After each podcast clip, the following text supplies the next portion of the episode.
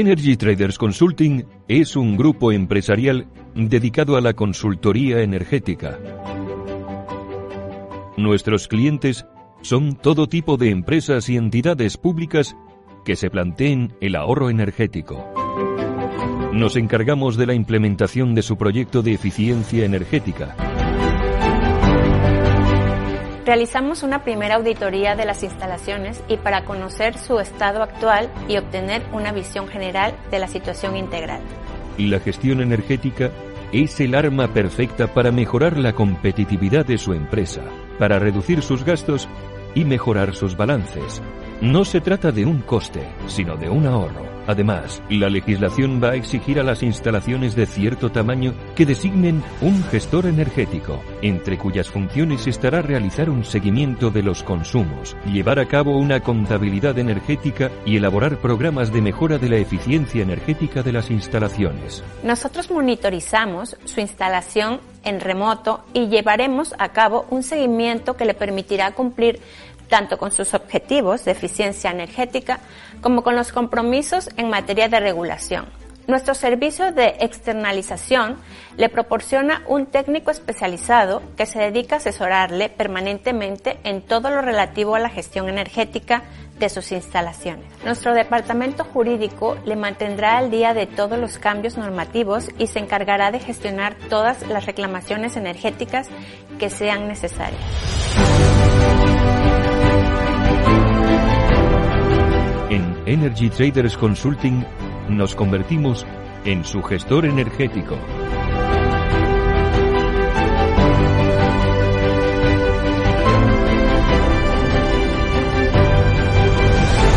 Energy Traders Consulting.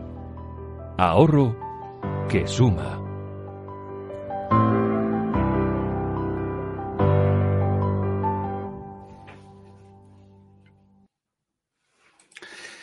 ¿Qué tal amigos? Muy buenas y nevadas noches. Eh, bienvenidos a un episodio más de Saturday Night Live, que es la tertulia de los sábados por la noche aquí, en estado de alarma, el canal de la resistencia a la borrasca roja. Eh, nos han censurado en el canal alternativo, tenéis que iros ahora al menos por dos semanas al canal original de estado de alarma.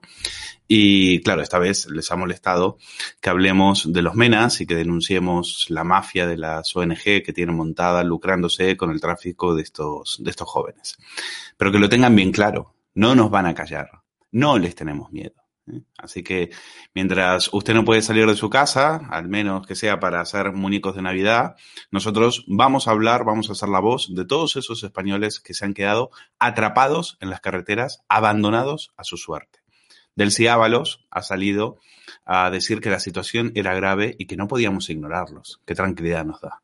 Cuando le preguntaron si tenía que hacer alguna autocrítica, eh, Delcy Ábalos eh, echó una de sus típicas carcajadas. Tiempo habrá para todo. Ahora es el momento de trabajar. Bueno, eh, no estaría mal que lo, que hubiera hecho antes. Esa palabra, eh, la de la autocrítica, no existe en el diccionario del régimen social comunista. No esperen que eh, dimitan porque para eso hay que tener dignidad y decencia, algo que en este gobierno ni se sabe lo que es. A los españoles solo le queda que reírse y bailar, como aquellos españoles, como esos que estaban bailando la conga hoy en, en Sol.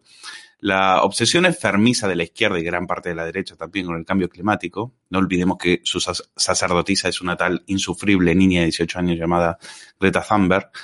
Nos ha llevado a este desastre. En pleno invierno no ves un quitanieves. Claro, es que ellos decían que con el calentamiento global ya no eran necesarios. ¿eh? Esto también le van a echar la culpa al PP por los recortes. ¿eh? Y no se pierdan los tweets de eh, Sánchez y de Iglesias con la nevada aquella del 2018. ¿eh? Son tres años. Y Barajas, el único aeropuerto de Europa, me recordaba Roberto Centeno, cerrado por la nieve, mientras todos los demás están abiertos. Por culpa de los delirios ideológicos de nuestros gobernantes, usted está pagando una de las electricidades más caras de toda Europa. ¿eh? ¡Vivan las energías renovables! Tanto apocalipsis climático nos ha conducido a cerrar centrales nucleares y dejarnos miles de millones de euros en el casino de estas energías verdes. ¿El resultado? Pues usted hoy paga el 27% más caro la luz que en las mismas fechas hace justo un año. Y esto se da porque el precio de la luz está determinado por el precio del gas, que se necesita para que funcionen los ciclos combinados.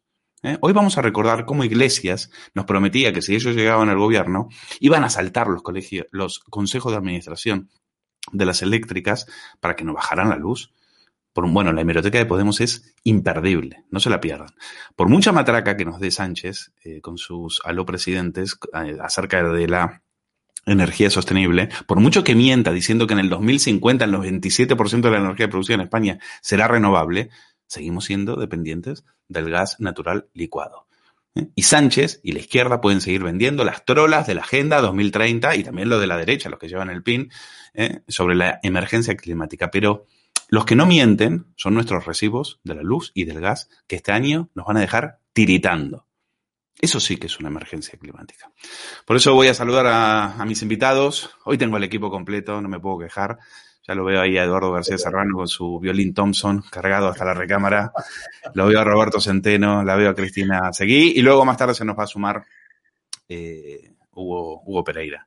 Bueno, les decía que la hemeroteca de Podemos es imperdible. Pues eh, vamos a ver lo que decían sobre cómo, cuando ellos iban a llegar al gobierno, por supuesto, iba a bajar la luz.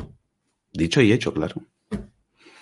Mi pregunta es, eh, si ustedes ganan, vamos a pagar menos en el recibo de la luz. Y si fuese así, ¿por qué, si fuese tan fácil negociar con las eléctricas, por qué no lo han hecho antes otros políticos? Muchísimas gracias por la pregunta. Los mercados cuando actúan en contra de los intereses de los consumidores, de los ciudadanos y de las empresas. Es una vergüenza que las eléctricas sigan metiendo la mano en el bolsillo de los ciudadanos. Nosotros tenemos bien claro que hay que recuperar el control público sobre el sector eléctrico para poder bajar el precio de la factura y que la factura y poder hacer la transición energética y poder salvar el planeta que, que no sé si saben que no es infinito y por otro lado la factura tiene que ser más justa. Es una vergüenza que en este país la factura de la luz suba el día que más frío hace y que el gobierno gobierno nos hable de que el problema es el viento o la meteorología. Ha habido empresas oligopolísticas que se ponen de acuerdo para que ellos sigan cobrando sueldos como este, mientras la gente tiene que pagar una tarifa de la luz muy alta. Cuando la gente se imagina en sus cabezas que para que la factura de la luz no vuelva a subir un 4% como nos están anunciando ahora, hay que unirse con las eléctricas. Si al otro lado de la mesa se imaginan a Pedro Sánchez y por otro lado se imaginan a Pablo Iglesias o a Yolanda Díaz, es que no hay color. Es una vergüenza que las empresas eléctricas estratégicas sigan sentando en sus consejos de administración a exministros y a expresidentes del Partido Popular y del Partido Socialista. No puede seguir ocurriendo que las eléctricas metan el bolsillo, metan la mano en el bolsillo de los ciudadanos. Es una vergüenza. Que solo si Unidas Podemos gobierna vamos a poder sentar a los jefes de las eléctricas en una mesa a decirles la factura de la luz va a bajar y por tanto sus beneficios no van a desaparecer, solo van a bajar un poco para que la gente pueda tener una factura de la luz que pueda pagar. Casta es aquel político que quiere pegarse la vida padre siendo político o política. Bueno, sí, casta, casta eres tú, eh, Irene, tú y, tu pareja. calentitos ahora en Galapagar, eh, viendo estado de alarma seguramente, eh, con unos, con una casi medio cuartel de la Guardia Civil protegiéndoles, mientras los españoles están ahí atrapados por el, por el frío y por la nieve. Bueno, le quiero preguntar, eh, aprovechando que está Roberto Centeno, que es eh, economista y él ha hecho toda su carrera en el sector energético, él sabe mejor que nadie por qué estamos en esta, en esta situación. Eh, Roberto, muy buenas noches. ¿Cómo hemos llegado hasta aquí y por qué pagamos una de las luces, una de las electricidades más caras de Europa? Bueno, primero te tengo que corregir. No pagamos una de las electricidades más caras de Europa. Pagamos la electricidad más cara de Europa. Si haces bien los cálculos, ¿eh? Eh, la electricidad más cara de Europa pero tampoco es correcto decir o tampoco mm, muestra la realidad decir que es la más cara de Europa. Es que es entre dos y tres veces más cara que Europa. Esto es una auténtica salvajada. La culpa de ello la tienen los marxistas ecologistas, bueno, y antes que ellos, ¿eh? Eh, Mariano, que como ellos han intentado siempre dar gusto a los marxistas ecologistas y compartir, vamos, y no darles la batalla en el terreno ideológico y en el terreno cultural, pues se han dejado hacer esto. Bien, eh, primero, las energías renovables eh, eh, cuestan mucho más. Es decir, no, no es el gas. Si tuviéramos solamente gas, otro gallo cantaría. Eh, pero es que los aerogeneradores, por ejemplo, necesitan subvenciones muy importantes y la energía fotovoltaica, aunque ya no necesita eso, como se han hecho muchos parques fotovoltaicos con tarifas eh, enormes, eso pesa como una losa. Pero en este momento histórico concreto ha concurrido mm, una situación eh, doble. Primero, no hace viento prácticamente, con lo cual los aerogeneradores no funcionan. Segundo, las eh, placas fotovoltaicas están eh, con una capa de nieve y por lo tanto tampoco funcionan. Y justo en este preciso momento, Argelia, que está hasta las narices de este gobierno, ha y porque, está favoreciendo a Marruecos, de una manera descarada para intentar Mm, parar la ola de pateras que tampoco la paran, en vez de utilizar eh, la Marina de Guerra que está para eso, ¿eh? Eh, resulta que Argelia, que es nuestro principal suministrador, está enviando a China y a otros mercados el gas natural que, que tenía que venir a España. Con lo cual, tenemos un déficit de gas natural. Para empezar a hablar, mm, culpables esta chusma eh, esta chusma mm, marxista comunista que nos gobierna. Eh, eh, como eso no es suficiente, al fallar mm, las renovables y al fallar el gas, tenemos que importar de, Francia, que tiene el 80% de la energía eléctrica es de origen nuclear, y a ellos les sale baratísima, y que nos la venden a precio de oro. Porque esto, mm, aunque tenemos convenios con ellos, esos convenios tienen unos límites. Si nosotros, como ahora, estamos en una situación desesperada porque no hay eh, eh, electricidad suficiente, hay que importar de Francia a los precios que nos quieran poner. Es decir, señoras y señores, la política marxista ecologista de este gobierno de calentólogos que nos han contado que como mm, viene el calentamiento global, eh, la iglesia de Soros y sus compañeros, eh, eh, bueno, nos han llevado donde nos han llevado. Tenemos un ministerio que ahora no sé, de transición energética o algo así se llama ahora, ¿eh? que está regido por unos locos peligrosos que van a destruir la industria, están destruyendo la industria del automóvil y ahora nos y que nos llevan a tener la energía eléctrica más cara de España, que ha hecho abandonar a todas aquellas empresas que son intensivas en energía eléctrica mm, han abandonado España porque no pueden pagar el recibo de la luz. Entonces, esta es la situación.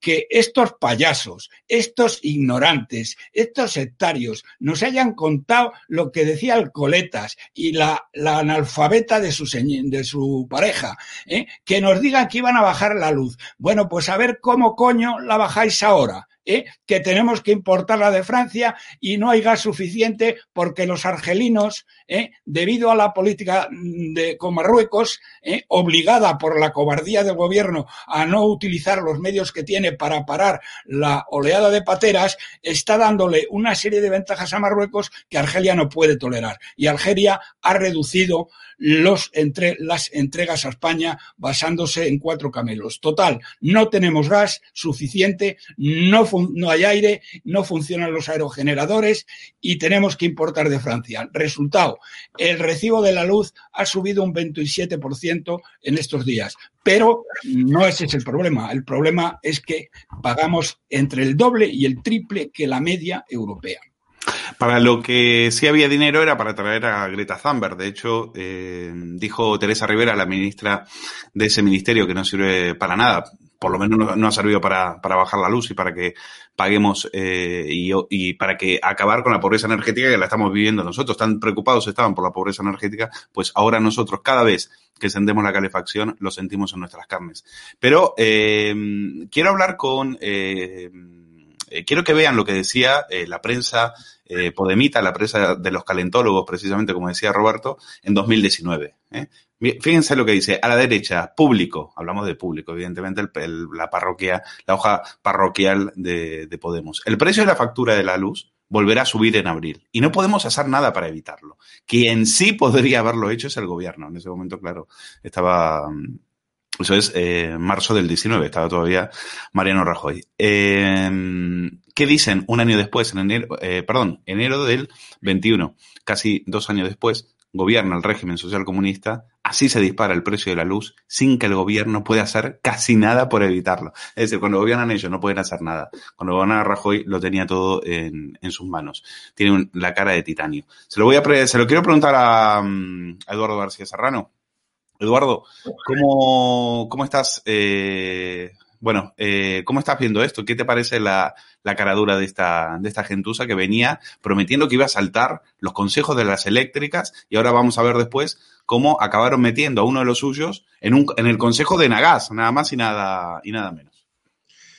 Bueno, además de todo lo que ha dicho oh, mi querido Roberto Centeno, que yo suscribo eh, de la cruz a la fecha, hay que añadir que estos eh, podemitas, estos socialistas, estos socialcomunistas son, además de todo lo que ha dicho Roberto Centeno, son unos cipayos de esas grandes eh, empresas. Son auténticos cipayos, porque mm, ¿de dónde salen eh, esas hipotecas falsas, esos créditos blandos que por ejemplo, a los podemitas les han permitido emigrar de Vallecas a la Navata Galapagar y que sus churris, chatis eh, o lo que fueren eh, donen su ropa de mercadillo, de saldo y de rebajas al Padre Ángel y pasen a vestir de Chanel y que ellos aparquen la scooter y cabalguen un BMW. ¿eh? ¿De dónde sale todo eso? Pues sale de todas estas grandes empresas que les dicen al oído, untándoles la faltriquera institucional e individualmente a todos estos partidos y a todos sus miembros mm, destacados, ¿eh? les dicen que si hacen lo que ellos quieren que hagan, volverán a ganar las elecciones, porque hasta eso, hasta eso lo pueden comprar a través de la compra y financiación de los grandes medios de comunicación de masas. Esa es la ecuación. Esto es tan antiguo que se remonta, y Roberto me dará la razón, a la época mm, de antes de Cristo, cuando los eh, patricios y los mercaderes romanos financiaban a los piratas del Mare Nostrum y a los forajidos de la ruta de las especias para encarecer el precio final de los productos que llegaban a los mercados de Roma. Hasta, hasta que llegó Julio César, crucificó a los piratas y a los forajidos y metió en cintura a los mercaderes y a los patricios codiciosos. Pero claro, Julio César era fascista. Entonces estos, estos, además de las razones que he argumentado eh, Roberto Centeno, que son inapelables, estos les dicen a los golfos del socialcomunismo, mira, eh, dejaros de revoluciones oníricas de cantina de Facultad de Ciencias Políticas. ¿eh? Modulad el discurso, domad la retórica y yo os haré ricos. Y cuando haya hambruna, subiré el precio del pan. Cuando haya pandemia, me daréis las licencias de los mercados de utillaje sanitario. Cuando haya sequía, subiré el precio del agua. Y cuando haya carencia de vivienda, incrementaré el precio de los pisos. Y vosotros miraréis para otro lado, porque yo, yo os he pagado las hipotecas falsas, los créditos blandos, os he sentado en los consejos de administración y os he comprado el BMW, el bolso de Chanel y el traje de Carolina Herrera para tu chati, tu churri o tu mucama. Y esa es la historia del socialcomunismo de toda la vida, de toda la vida. Y mientras tanto, mientras tanto, en el mercado de la oferta y la demanda política, como son unos golfos que tienen a su servicio a los grandes medios de comunicación comprados por todas estas grandes empresas, estas grandes multinacionales, pues en el mercado de la oferta y la demanda política, a medida que sube la oferta de la pobreza, se incrementa la demanda de socialcomunismo, porque los pucheros del hambre no escarmientan, nunca escarmientan. Y en vez de votar justicia social, votan lucha de clases. O sea, que estos golfos llegan al poder amparados en el rencor social y amparados por el ultracapitalismo que ellos dicen combatir. Ja, ja, ja. Son unos cipayos de ese capitalismo liberal a ultranza que ellos dicen que van a combatir. Bueno, eh, quiero hablar con Cristina porque mm, la, ya hemos visto las mentiras, veíamos mientras hablaba Eduardo García Serrano cómo ellos habían colocado a, un, a uno de los suyos en un consejo de Nagas después de hablar de las puertas giratorias y decir que ahí solamente estaban los eh, jarrones chinos del PP y del PSOE, que ellos jamás iban a, a, entregarse a esos eh, chalaneos. Hoy la realidad es que, como decía Centeno, pagamos la electricidad más caras de Europa y ellos están calentitos en, en Galapagar mientras los españoles están atrapados en, en la nieve. Eh, Cris, tu reflexión al respecto. ¿Cómo hemos llegado hasta aquí? Pues mira, Luis, eh, estoy teniendo problemas de conexión. Yo no sé si es el tiempo, no sé si es eh, la lluvia, la nieve. Eh, he tenido que cerrar el, el, portátil y estoy ahora con el, con el teléfono móvil sosteniéndolo con la mano y no he podido escucharte la pregunta. Si puedes intentar volver a repetir. Estamos luchando con, con, la conexión. ¿Ahora nos escuchas, Chris?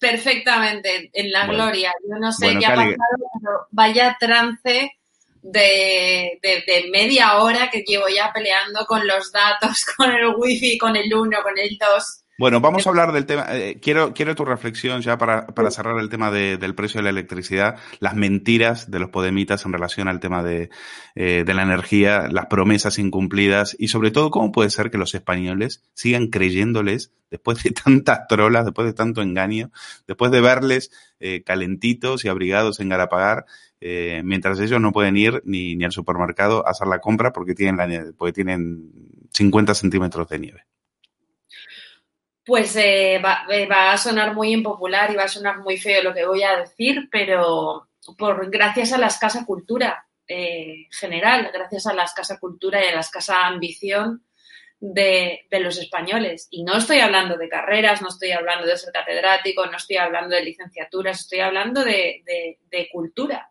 Realmente la gente ha comprado el discurso de, que también estaba explicando hace un momento Eduardo García Serrano, el discurso facilón, el discurso en el que la justicia social es eh, eso que el Estado va a garantizar a todos y cada uno de los españoles y todos y cada uno de los ciudadanos, hagan lo que hagan, se esfuercen lo que se esfuercen en la vida, eso es absolutamente falso se han tragado el discurso de que eh, en España hay un 1% de ricos y el resto pobres, de que no hay clase media. Nunca ha existido en el discurso eh, comunista ni en el discurso socialista eh, puro y duro, jamás ha existido la clase media, que el socialismo se ha dedicado a reventar sistemáticamente. Ha existido el discurso legitimado, comprado por una gran parte de los españoles de la lucha de clases en el, de los de arriba y de los de abajo, en que el Estado es el único que tiene el monopolio y la posibilidad de asistir, de socorrer al ciudadano. Y eso es absolutamente falso.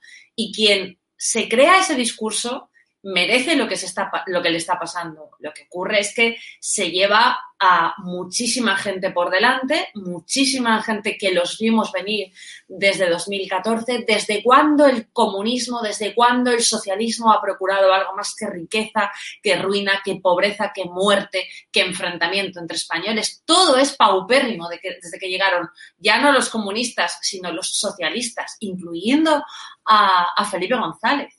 Eh, el enfrentamiento entre hombres y mujeres, eh, el, consuelo de tener una paga de 400 euros y el tener que darle las gracias al Estado, en lugar de eh, que nos dejen en paz, que dejen de robarnos el dinero para pagarnos o para pagarles la dacha a estos miserables, al vicepresidente del gobierno, los trajecitos de Chanel con los que aparece en los reportajes del Vanity Fair de la ministra Montero, cuando a los españoles les están subiendo la factura de la luz en un 27% en la época más fría del año, aprovechando que los españoles tienen frío, es tan miserable y tan comunista y tan asqueroso como eso, em, la señora Irene Montero tiene garantizados un 157% más para su Ministerio de Igualdad, 451 millones de euros para el año que viene y los españoles van a seguir eh, pasando frío, van a seguir perdiendo sus trabajos. Señores, eh, yo no sé qué es lo que le hace falta a la sociedad civil para, eh, para reaccionar, pero acabo concluyendo, perdón por haberme enrollado tanto, con eso que tú decías hace un momento. ¿Cómo es posible que los españoles traguen con todo esto? Pues los, cada vez queda menos sociedad civil per se, cada vez hay más sociedad civil clientelizada y cada vez hay más infantilismo y más falta de cultura. Bueno, muy relacionado con el tema de la energía está, lo que hemos eh, adelantado en, la introducción del programa y tiene que ver con los españoles que han quedado atrapados en, en las nieves y eh, la incompetencia absoluta del Ministerio de Fomento vamos a recordar, eh, ahora lo van a ver, algunos tweets de alguno de Pedro Sánchez del año 2018, en el cual eh, preguntaba dónde estaba el ministro de Fomento en ese momento, dónde estaba la DGT para ayudar a los españoles que se habían quedado atrapados en ese momento en un tramo entre Madrid y, Segovia.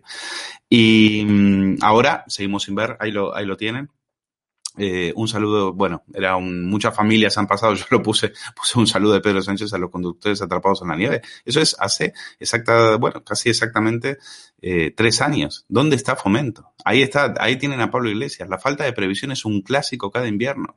¿eh? Muchos vivas al rey, muchas banderas, sí, sí. Y, y, y encima aplaudiendo, sí, aplaudiendo. Ahora nosotros te aplaudimos a ti eh, por dejarnos eh, tirados y abandonados. Eh, no esperábamos otra cosa. Muchos no esperábamos absolutamente nada. Pero los que te votaron, al menos, que seguro muchos se quedaron varados en la nieve horas y horas, horas y horas sin que aparezca ahí absolutamente nadie a ayudarlos, pues sí, a eso sí que les has, que les has decepcionado. Bueno, quiero hablar de esto y vamos a seguir comentando otras informaciones, porque hasta incluso hemos tenido una mujer que ha tenido que dar a luz después de estar tres horas atrapada en la, en la carretera. Ábalos diciendo que están trabajando, que él no tiene tiempo ni para hacer autocrítica, no se sean los amigos, ni para tener decencia. Eduardo García Serrano, ¿cómo, cómo has vivido? Porque lo entrábamos antes de hablar tú y yo, antes de entrar en el programa, veíamos, eh, comentábamos que yo en mi barrio no he visto un quitanieves. Aquí hay un metro de nieve, estamos en pleno Madrid. Aquí, si, aquí tiene, si alguien tiene una emergencia y tiene que llevar una, una, ambulancia, no hay manera de que, de que llegue ni un camión de bomberos, ni una ambulancia, ni nada. Eh, ¿Cómo está por tu zona y cómo lo has vivido?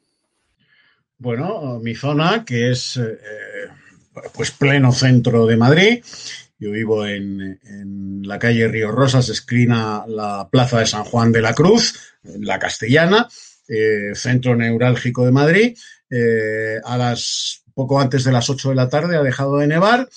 Bueno, pues no ha aparecido, no ha aparecido un quitanieves para despejar la Castellana, despejar la calle Río Rosas, que es una salida natural eh, a la carretera de La Coruña, importantísima vía de comunicación, dado que hay miles, cientos de miles de madrileños que viven por la carretera de La Coruña. Nada, nada, absolutamente nada. Ha dejado de nevar y aquí no aparece nadie. No aparece nada. Y los que venían a salvarnos de las nevadas del PP, pues resulta que dejan que nos congelemos durante más de 30 horas atrapados en las nevadas rojas de Filomena eh, con los ministros socialcomunistas tocándose los cojones en sus chalés y en sus despachos, según Ábalos ¿eh? Y según Marlascón, ¿eh? que ha salido muy pintiparado, pidiéndonos que nos quedemos en casita. Esa es la gran solución que aportan, que nos quedemos en casita. Los que no estéis atrapados, pasando más frío que en Siberia, en la M40 o en la carretera de La Coruña o en la carretera de Burgos, quedaos en casita porque si salís os vais a morir de frío atrapados en una carretera sin que nadie eh, acuda a socorreros, sin que nadie acuda a socorreros, eh, sin que nadie despeje las vías para que podáis ir a trabajar, que esa es otra, que esa es otra. Esta es la auténtica pandemia que padece España, la incuria social comunista, el cinismo social comunista, la hipocresía social comunista, la negligencia social comunista. Y como tú muy bien dices, la hemeroteca, amigo mío, y la fonoteca están ahí. Están ahí. O sea, todo lo que decían con las nevadas del PP se les vuelve en contra con, la, con Filomena.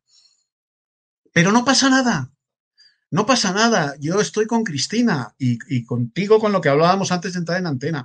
Si mañana hay elecciones, esta chusma vuelve a ganar. Esta chusma vuelve a ganar. ¿Cómo es posible que un gobierno sea tan absolutamente incompetente cuando todas las agencias de meteorología, todas, le estaban avisando, se estaba dando en los telediarios, una semana antes. La semana que viene se nos viene encima una nevada siberiana. Todos los hombres y mujeres del tiempo, la semana pasada, avisando con día y hora. Y efectivamente, se cumplió de manera cartesiana. Al día y a la hora que anunciaron una semana antes, nos cayó una nevada siberiana de más de 36 horas. Bueno, pues el gobierno tocando el violón, cantando la internacional y disfrutando de sus dachas ¿eh? Con calefacción extraordinaria que a ver quién la paga, que esa es otra, porque como son ministros y son bienes de Estado, pues seguro que todo eso lo paga el presupuesto general del Estado. Una semana antes, no han tomado ni una medida, ni una medida. No han desplegado todo el material que a verlo haylo para pasar las quitanieves, para sembrar las calles de Madrid de sal. Nada. Y en un país del primer mundo, en un país del primer mundo, una mujer tiene que dar en Madrid a luz en su casa, porque en una capital como Madrid no puede ir a un hospital. en un país del primer mundo. Eduardo, ¿tú entiendes que Barajas esté cerrado a Calicanto, que eh, por aquí, por tu casa, ni por la... Eh, oye, que no estamos en un pueblo de Asturias, ¿eh? estamos en pleno Madrid y no pasen, eh, no pasa un quitanieves. Yo estaba leyendo algunas informaciones, ah, parece que quitanieves hay, hay asientos, pero yo no sé dónde están, no he visto ninguno. Llevamos 48 horas así. entonces, es, normal esta situación. Yo entiendo que la nevada ha sido histórica, ha sido importante, sabían que venía, no hicieron absolutamente nada porque evidentemente esto es como la pandemia. La imprevisión es la norma. Ellos, a ellos no les va a tocar hasta que les toca, hasta que les toca. Entonces uno se pregunta para qué pagan, pagamos más del 45% de nuestros impuestos para que cuando llegue el momento de que esas administraciones públicas que tienen más capas que una cebolla se pongan a trabajar y no dejen a los pobres eh, militares de la UME, que en estos momentos son los que se están deslomando, quitando la nieve a palas, a pala. A mí me da una, me, da una pena terrible, pero yo creo que a estas alturas, en pleno siglo XXI, habrá otros métodos, sobre todo sabiendo que esto iba a pasar, Y, me da igual el color político. Bueno, por supuesto, de este gobierno no espero absolutamente nada. Ya con la pandemia ya tenemos demasiado. Todavía hay algunos que eh, se sorprenden de que el plan de vacunación no sirve. Bueno, pues mira, mira, mira que va a servir. Mira que va a servir después de un año de mentiras, de bulos y de engaños. Es decir, si, si realmente los españoles esperan que, eso salga adelante, pues eh, eh, ya es ingenuidad. Ya es que nos toman por idiotas o es que nos conocen demasiado. ¿Tu opinión? Bueno, mm, yo estoy convencido que es que conocen muy bien el pueblo al que pastorean. Es lo único que conocen bien. Saben que el español está domado muy bien domado, por cierto, eh, en el lema de, que ellos implantaron hace muchos años, que es vota, paga y calla. Vota, paga y calla. Vota para legitimar mi poder, paga para que yo cobre y calla porque si no te callas tú, te callaré yo. Te callaré yo con mi censura, con mis inquisidores, con mis fiscales, con mis jueces. Te callaré yo. Y es lo que están haciendo extraordinariamente bien. En cuanto la nieve haya mm, desaparecido, pues esto se habrá olvidado. Esto se habrá olvidado. Y los españoles saldrán a la calle, pues, mm, a hacer el ganso aplaudiendo a quien eh, a tres media y Mediaset les digan que hay que aplaudir. Y todo lo que se les ocurre, todo lo que les ocurre es decirnos que no salgamos de casa. No sea que algún quitanieves nos vaya a atropellar. No sea que algún saco de sal nos vaya a caer en la cabeza. ¿Te has dado cuenta, Eduardo, que la única solución que tienen es esa? Es decir, hay pandemia, quédese en casa, calladito. No de casa. Calladito. Calladito y sin, y sin chistar, ¿eh? Que hay, que hay nieve en la calle, se queda en casa. Calladito. No molestar, qué irresponsables que son los españoles, ¿eh? Hombre, vamos a ver, algunos de los aquí presentes, eh, pues hombre, conocemos mundo, conocemos mundo en, países como Estados Unidos o los países del centro de Europa o del norte de Europa, ni te cuento, eh, esto que ha pasado hoy, eh, desde ayer en, en España, Filomena, es lo común y corriente durante todo el invierno en esos países. Y esos países no se paralizan. Y los gobernadores de esos países no les dicen a los noruegos, a los suecos, a los alemanes, a los checos, a los franceses, a los norteamericanos, quédate en casita. No salgas. No, no. Ves esas autopistas, esas carreteras y esos aeropuertos y esos accesos a los hospitales inmediatamente despejados por las quitanieves, inmediatamente sembrados de sal. Y la vida continúa más lentamente, como es lógico, pero continúa. En España no. Te sale el ministro de Fomento, quédate en casa. Te sale el ministro del Interior, quédate en casa. Te sale el alcalde de Madrid, quédate en casa. Y además te dicen, ojo, Ojo que eh, en cuanto deje de nevar, esto se va a transformar en hielo. Luego, toda la semana que viene, quédate en casa.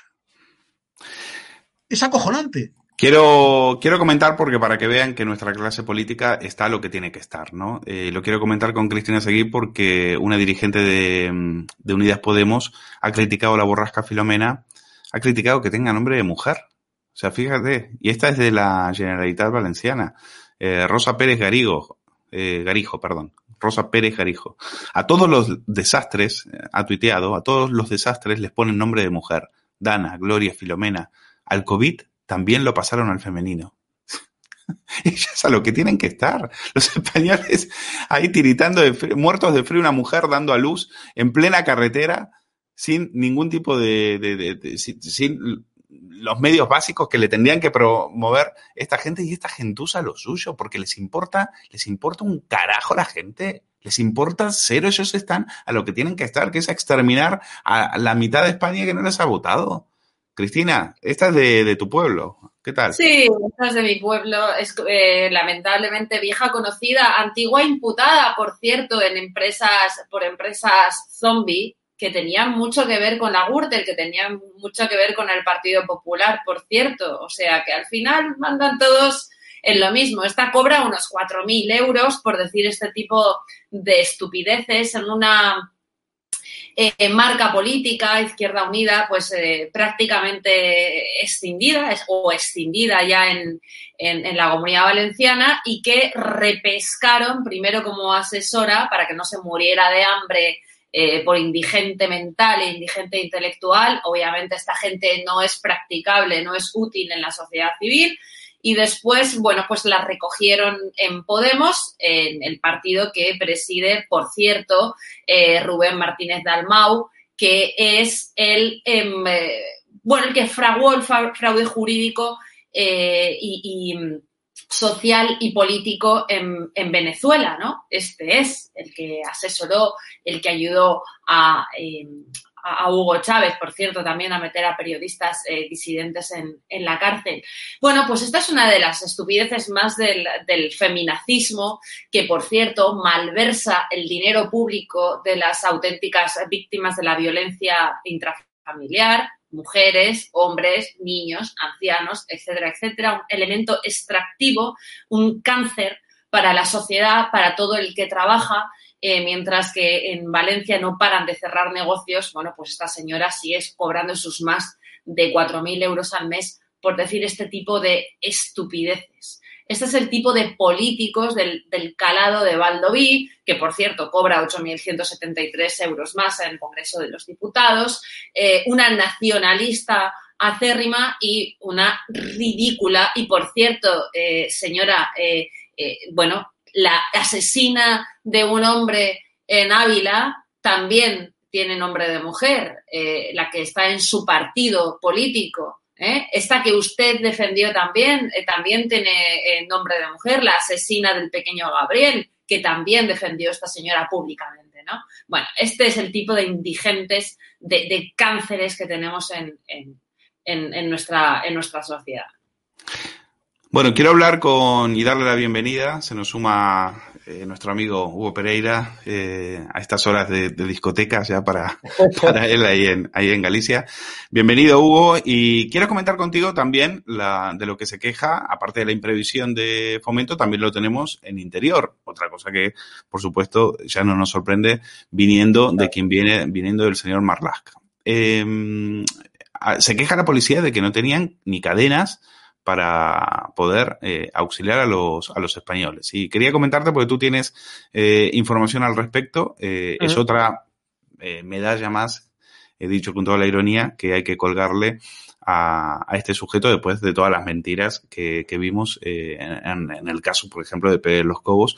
Y este señor debería estar dimitido. O, por ejemplo, la mentira flagrante que este es el responsable de meter a inmigrantes ilegales en plena pandemia sin PCR ni ningún tipo de control en aviones, por supuesto, sin ningún ni pasaporte eh. ni nada y, y, y, meterlos de extranjis en el en, en y con toda nocturnidad y alevosía eh, de, distribuirlos en la península sin que sin que se note. Después de haber dicho de que eso no lo iba a hacer. Bueno, otra hazaña de Marlasca. Los policías en plena eh, tormenta de nieve no tienen cadenas no tienen cadenas. Cuéntanos. Bueno, antes de nada, muy buenas noches a todos. Buenas noches, Luis, eh, Cristina, eh, eh, Eduardo y todos los que estáis, nos estáis viendo. Muy buenas noches. Esto es de coña. Antes preguntabas tú, Luis, ¿dónde está Fomento? ¿no? ¿Dónde está el Ministerio de Fomento? Bueno, pues ahora la pregunta es, ¿dónde está el Ministerio del Interior? Y realmente la pregunta tendría que ser, ¿dónde está el gobierno? Porque el gobierno para lo único que está es para montar chiringuitos nuevos, para pagar asesores y más asesores que son primos, hermanos y más familiares y más amigos de sus amigos, ¿no? Eso, para eso está el gobierno, ¿no? Pero para el resto no está, ¿no? estamos viendo en pantalla, bueno, pues precisamente esta noticia. Los policías revelan la imprevisión de Marlasca con el temporal. No tienen cadenas para la nieve. Pero es que detrás de ese titular, que ya de por sí, ¿no? Es increíble, eh, hay una gran, bueno, noticia que es hilarante, ¿no?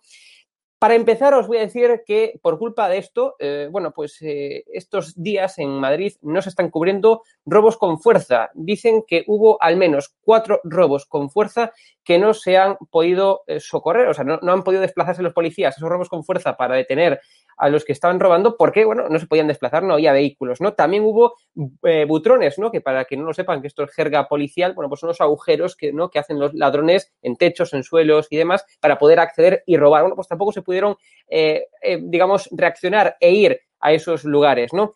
Hubo alcantarillazos, hubo peleas, hubo incluso un apuñalamiento que no se pudo socorrer a la persona y tampoco se pudo, evidentemente, detener al que apuñaló, intentó apuñalar a esa persona, porque, claro, no se podían desplazar los policías, ¿no?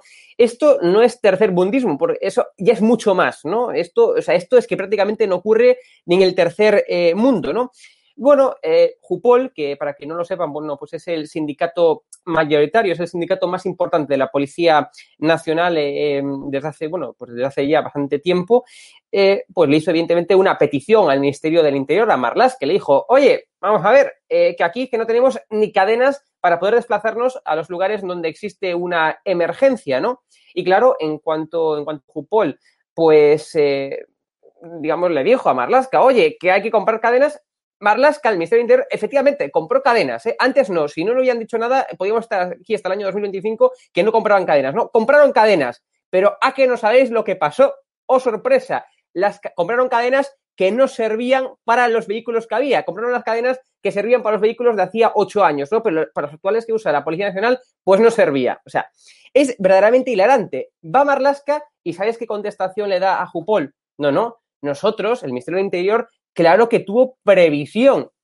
Tiene la santa jeta, las santas narices, bueno, vergüenza ya no tienen, evidentemente, desde hace mucho tiempo, ¿no? Pero tienen la jeta y las narices, ¿no? Y la eh, sinvergonzonería de decirle que tenían previsión, cuando no hay un puñetero coche de la Policía Nacional en todo Madrid que se pueda desplazar. Tuvieron que ser los policías nacionales los que cogieron las cadenas particulares, las cadenas de sus propios coches y se las tuvieron que poner a los vehículos patrulla. A eso hemos llegado en España. A eso hemos llegado, ¿no? Bueno, pues después de esta mentira más de Marlaska, la Jupol, la Policía Nacional, pues dijo, con toda la razón, ¿no?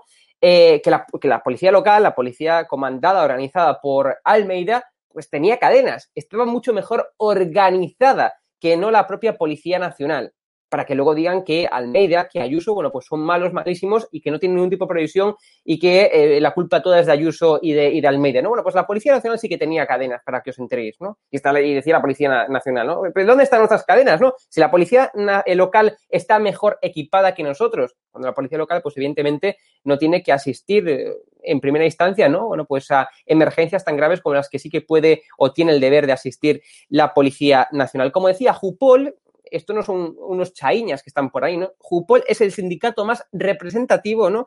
Que ahora mismo está en el Consejo de la Policía Nacional. Y tenemos que recordar que esto ya no es nuevo, que Jupol no está en pugna con Marlaska en, el día de hoy, sino que ya lleva en pugna con Marlaska desde hace mucho tiempo. Podemos recordar, por ejemplo, lo que pasó en octubre del año 2019, ¿no? Cuando eh, Jupol pidió de forma explícita la dimisión de Marlaska, ¿no? Por la criminal y nefasta coordinación que hizo eh, el propio Ministerio del Interior, ¿no? Y la propia también Dirección General de la Policía, ¿no?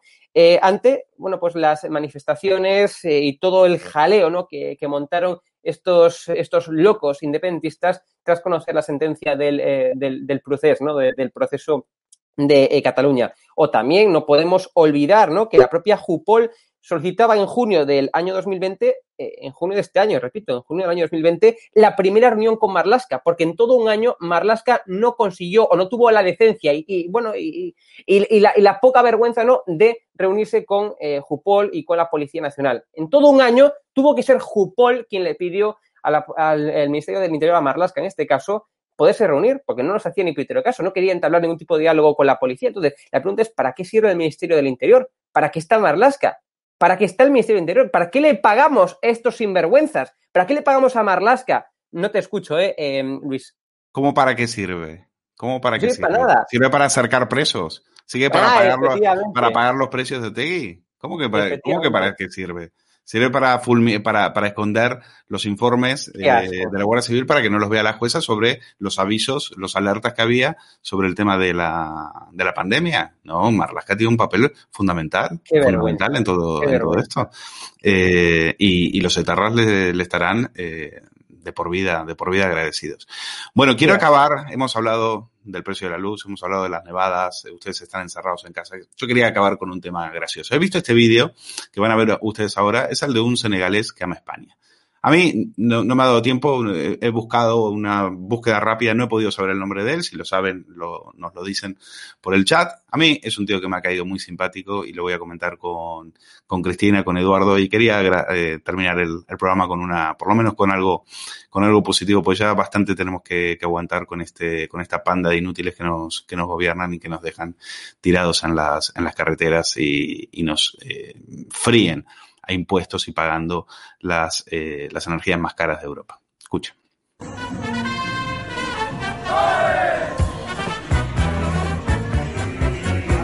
Viva Senegal. Viva España. Viva España, ¿por qué? Porque es la tierra que me dio la oportunidad de ser quien soy hoy. Viva España, ¿por qué? Porque mi niño y mi niña nacieron aquí, más españoles que nadie. Viva España, ¿por qué? Llevo 20 años cotizando la seguridad social. Viva España, ¿por qué? Yo soy hoy más español que la Alhambra. Viva España, ¿por qué? Como dice Manolo Escobar, como España no hay dos y España lo mejor y es lo que hay. Bueno, eh, les pido un titular rápido para, para cerrar el programa. Eduardo, eh, a mí me ha caído, me ha caído simpático. Ojalá, ojalá que, que muchos, muchos como él eh, nos hagan falta, que sí. Qué tío más grande, qué tío más grande este eh, senegalés con vocación de español. Digo de español, como diría don Benito Pérez Galdós, de españolazo. ¿eh? Este senegalés es un españolazo. Y por lo tanto, mi querido compatriota, ten mucho cuidado, por como te pille el de la chepa y la coleta, por ser un patriota español, a ti sí que te pone en la frontera. O sea que ten cuidado. Eh, Cris, eh, estos, eh, este no, este no quería un hotel de lujo. Este estaba trabajando, venía, no esperaba el, chequecito, el cheque nominativo de la Cruz Roja y, sobre todo se siente, se siente muy español. A que, a que, a que sienta bien. Hay muy buena gente entre los senegaleses. Conozco un caso muy parecido al de este chico y conozco el caso de otra persona, eh, aparte de este otro chico, conozco dos, eh, que dijo que España le dio la oportunidad de dejar de ser súbdito, ¿no? Con lo cual, eh, bueno, pues es gente que ha venido a construir, es gente bienvenida, es gente que ha venido a respetar y es gente que agradece a su país todo lo que le ha dado, ¿no? Eh, y quería decir una última cosa para, para, despedirme. Eh, saben ustedes que las cuentas mm, de cada uno de nosotros en Twitter están sufriendo una censura absoluta. Algunos de nosotros hemos perdido más de 500 seguidores en 48 horas. Eh, cualquier día esta cuenta desaparece, imagínense, le han quitado la cuenta al hombre más poderoso del mundo todavía. o al que debería de serlo, pues imagínense lo que podrán hacer con cada uno de nosotros. Nos podrán encontrar en Parler por nuestro nombre y apellidos. En mi caso, perdona que venda mi libro, Luis, arroba Cristina Seguí, simplemente todo junto. Eh, dense prisa porque cualquier día dejamos de, estar en Twitter. Cris, ¿me escuchas? No me escuchas. Sí, sí. No, eh, que lo repitas. exactamente, que se vayan a Parler, que es a Parler. en este momento. una cuenta en Parler porque Twitter obviamente es el rodillo contra el, todo el que levante la voz contra el comunismo. Esto no va a tener parangón dentro de muy poquito tiempo. Estamos desapareciendo y bueno, yo estoy como arroba Cristina Seguí, todo junto. Y también está Hugo Pereira y también vas a estar tú por la cuenta que te traes. Yo estoy, yo estoy desde diciembre. Yo me, he sumado desde diciembre. Eh, creo que la mía es Valcarce Luis. Eh, por ahí ando. Y, Hugo Pereira. Hugo, eh, este, ¿a, qué, a, qué, simpático? Pues la verdad. ¿eh? Tienes que ficharlo para. La, verdad, sí. Pues esta Uy, ahora estoy. Hubo ahí un fallo, disculpa, de cámaras. Eh, pues esta es precisamente la, eh, bueno, el tipo de inmigración que nos hace falta, ¿no? Personas que vienen aquí a España con un proyecto vital, con, bueno, pues con ganas, ¿no? De trabajar, de, construir este proyecto común que se llama España y que por tanto, bueno, pues estas personas son verdaderamente bienvenidas y digo más, nos hace falta que vengan personas con esa ilusión para poder, eh, bueno, pues cambiar, mejorar y construir este proyecto común que se llama España, ¿no? Y esto, de verdad, esto es la diferencia ¿no? entre inmigración legal, la que viene aquí para trabajar, para hacer algo, para construir este proyecto común, y la inmigración ilegal. Por eso siempre remarcamos eh, con ese adjetivo calificativo la inmigración. Eh, evidentemente, estos que nos llaman, bueno, pues xenófobos y todo tipo de, de fobias, ¿no? Pues evidentemente nosotros tenemos claro que esto es lo que queremos, inmigración legal, gente con proyecto vital que viene aquí a emprender, que viene a trabajar en España y a contribuir a este proyecto común. Y como decía la gran... Sí. Estaba, viendo un documental en, Netflix sobre Tony Parker, que el, aquel basquetbolista de los San Antonio Spurs, eh, ya retirado, pero que bueno, que fue parte de esa dinastía maravillosa que tuvo, que ganaron cuatro anillos en la, en la NBA.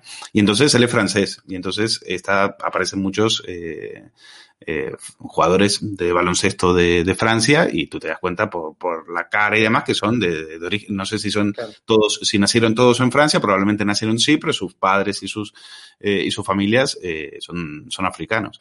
Y ellos sienten la camiseta, ellos sienten, se sienten franceses, o sea, Francia ante todo, para ellos Francia es lo más, lo más importante, no se cuestiona.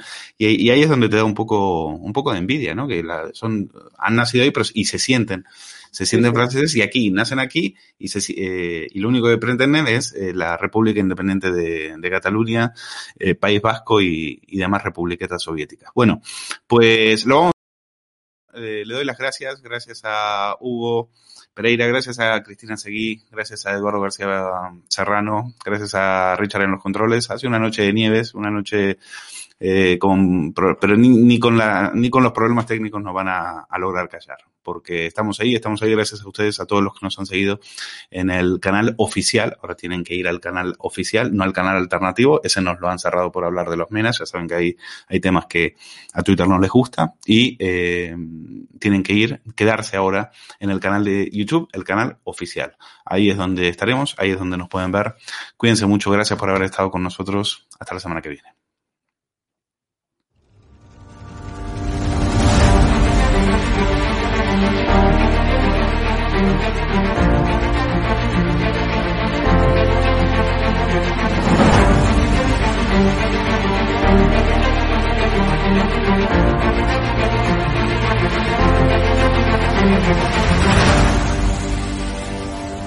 De hecho, hay un conocido periodista con un canal en YouTube que eh, los programas sobre Galapagar eran día sí, día también.